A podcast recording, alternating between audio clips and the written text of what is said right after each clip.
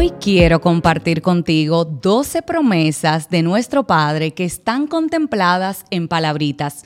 Obviamente por asuntos de tiempo lo he dividido en dos episodios, en este y en el siguiente. Las he tomado de forma aleatoria y he decidido que sean 12 porque tenemos 12 meses en el año y estamos próximos a cerrar este 2023. Así que las tomo como una interpretación de las bendiciones que Dios ha tenido en el transcurso de todo este tiempo para tu vida y para mi vida. Así que sin perder tiempo, veamos la primera. Primera de Juan 3:3 dice, y todo aquel que tiene esta esperanza en Él se purifica, a sí mismo como Él es puro. Qué linda es la palabra del Señor que nos dice que si tenemos esperanza en Él, seremos purificados y que estando en Él recibiremos bendición. Segunda promesa. Primera de Timoteo 4:12. Que nadie te menosprecie por ser joven. Al contrario, que los creyentes vean en ti un ejemplo a seguir en la manera de hablar, en la conducta y en amor, fe y pureza que tú y yo seamos un ejemplo a seguir, que todo aquel que nos vea no nos vea a nosotros, sino que vea el rostro de Jesús. La pregunta es, ¿es nuestra conducta una que está repleta de fe y de amor? Cuando nos enojamos, ¿cómo tratamos a los demás?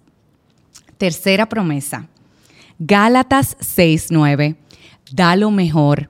No nos cansemos pues de hacer el bien porque a su debido tiempo segaremos si no desmayamos. No nos cansemos de hacer el bien. Qué difícil se nos hace en muchas ocasiones, especialmente con las personas que nos ofenden. Pero la palabra nos recuerda que si hacemos el bien, a su debido tiempo, el Padre nos va a bendecir. cuarta promesa. Primera de Corintios 15, 57 mas gracias sean dadas a Dios que nos da la victoria por medio de nuestro Señor Jesucristo. Gratitud. Somos agradecidos con Dios. Cuando nos levantamos, decimos gracias. El pan que tú y yo recibimos cada día, le damos gracias a nuestro Padre precisamente por la bendición de tener alimento y provisión. Cuarta promesa. Jeremías 29:11. Dios sabe lo que está haciendo. Wow, quiero repetir esto una vez más. Dios sabe lo que está haciendo.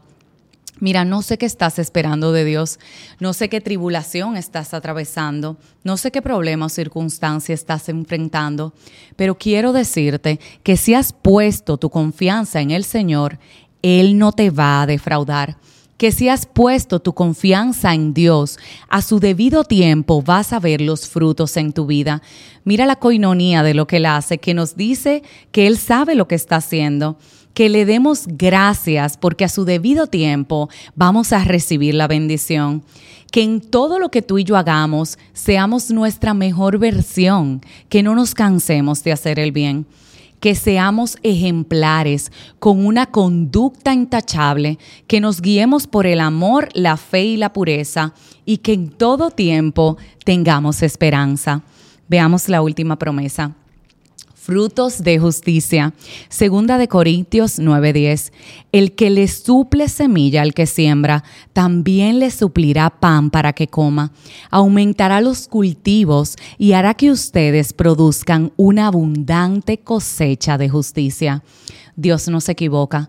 Dios nos invita a dar y a entender que cuando sembramos a su debido tiempo, vamos a recibir te invita a que todo aquello que tú tengas lo compartas, a que seas tu mejor versión, a que sirvas a los demás, a que esperes pacientemente en Él y a que te llenes de esperanza ¿Qué tal si hoy decidimos ser valientes, servir, entregar, sonreír y buscar la manera de que todo aquel que interactúe con nosotros se pregunte, ¿qué es eso que esa persona tiene que la hace tan auténtica y tan particular?